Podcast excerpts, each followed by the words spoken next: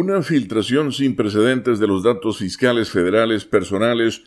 de miles de estadounidenses ha generado un debate sobre la desigualdad de la riqueza en Estados Unidos y ha hecho que los defensores de una reforma fiscal tengan esperanzas de que una comprensión más profunda por parte del público de cómo los ricos evitan pagar impuestos conducirá a la reestructuración del código impositivo estadounidense. Rob Garver, de La Voz de América señala que los datos filtrados a ProPublica, una organización de periodismo sin fines de lucro, incluyen información detallada sobre las declaraciones de impuestos de miles de las personas más ricas del país y se extienden por más de 15 años. Esta semana, ProPublica utilizó los datos para ofrecer a la nación su primer análisis detallado de hasta qué punto los más ricos en Estados Unidos pueden vivir vidas de extraordinarios privilegios y lujos mientras pagan simultáneamente tasas bajas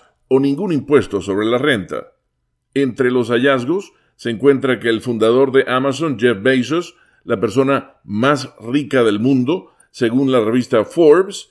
no pagó impuestos federales sobre la renta en 2007 y 2011, y que otros multimillonarios con nombres familiares como Warren Buffett, Mark Zuckerberg, George Soros, Michael Bloomberg, Carl Icahn y otros lograron pagar cantidades muy pequeñas de impuestos al gobierno federal o ninguno en absoluto, incluso en años en que la riqueza de ellos aumentó en miles de millones de dólares.